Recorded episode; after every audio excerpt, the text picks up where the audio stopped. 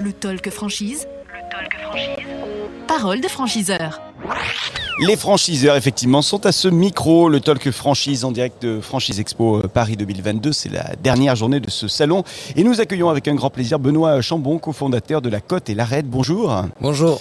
Euh, avec euh, La Côte et l'Arrête, on va rappeler le, en quelques mots le, le concept de l'enseigne toulousaine hein, à la base. Oui, tout à fait. Euh, c'est un concept de restauration traditionnelle basé Mhm. sur la viande et le poisson, euh, avec une cuisine 100% faite maison et avec des produits frais. On fait de la viande maturée nous-mêmes dans des caves de maturation qu'on a dans les restos. On a des viviers à homard, on a des grandes cuisines ouvertes et des bars centraux. Et ensuite, euh, il y a aussi le fait que tous les restaurants soient différents au niveau de la décoration. On met un point d'honneur à ça.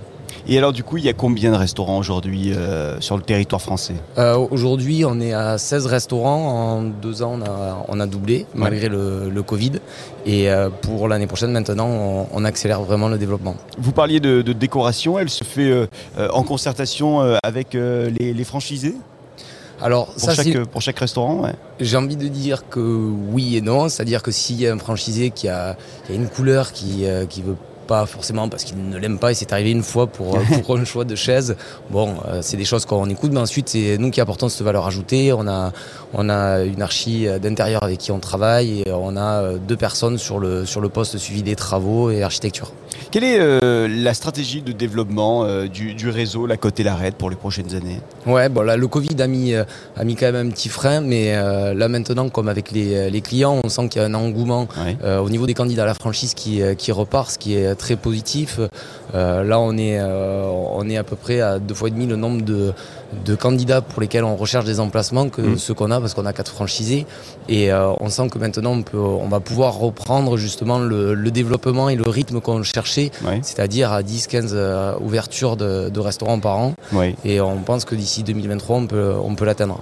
Bien, euh, le profil, les compétences des candidats que vous recherchez pour euh, ces futurs euh, franchisés qui vont vous accompagner dans cette aventure on cherche des gestionnaires, des gens qui sont, qui sont animés par la passion comme nous. Ensuite, on leur dit, bon, calmez-vous pour la passion, c'est bien que vous aimiez ce, ce travail et c'est vrai que c'est hyper épanouissant au quotidien. Mm. Mais avant tout, on cherche des, des gestionnaires, des managers, des gens qui, qui soient consciencieux et qui, et qui voilà, ensuite, c'est c'est une affaire... pour nous, au niveau de la franchise, de, on, est, on reste à taille humaine et donc c'est vrai que c'est euh, des, des rapports où euh, chacun doit se, doit se plaire. Il faut, faut qu'il y ait un feeling, une sensibilité comme, euh, comme il y a au niveau du, du concept. Les conditions d'accès à ce réseau? 45 000 de droits d'entrée et ensuite 5% de, de redevances de marque. Voilà, c'est tout. Avec une formation, j'imagine, un accompagnement personnalisé au début en tout cas? Oui, on forme les franchisés, alors suivant l'expérience qu'ils ont, parce que bon, on, on boude pas les restaurateurs, mais ensuite Ouais. c'est pas forcément ce qu'on cherche. Mon frère et moi, euh, qui avons fondé l'enseigne, euh, on n'était pas du tout de la restauration. Mon frère était kiné, moi je travaillais dans la salle de sport, et euh, c'est pas en 13 ans qu'on a fait qu'on a fait ça. Donc euh, euh, on n'a pas de mal aujourd'hui. C'est euh, le, le profil qu'on cherche, c'est- ça a été nos profils à la base, donc on Mm. sait exactement comment euh, comment les accompagner à devenir euh, des restaurateurs et à, à occuper leur poste. Euh, donc en règle générale, c'est en 8 semaines qu'on peut écourter sur des euh, sur des restaurateurs, parce qu'on en, a un là. Et, euh, et ensuite, on forme aussi euh, les salariés des franchisés, qu'on aide aussi à recruter, parce que euh, on part du principe que, enfin, on met un point d'honneur sur ça en disant que constituer des équipes reste très structurant pour pour des, des, res- des restaurants à l'ouverture comme dans le reste. Donc, on fait tous les entretiens avec eux, on les suit, on les on les accompagne. Et ensuite, il y a l'accompagnement à l'ouverture et, et après, bien évidemment. Euh, 10 secondes, 20 secondes, peut-être un petit peu plus pour euh, donner euh, envie euh, et convaincre les, les gens qui nous regardent, les gens qui nous écoutent, de vous rejoindre et de devenir franchisé. Ouais. avec, euh, Alors à chaque fois, c'est dernière, dernière question. Ouais.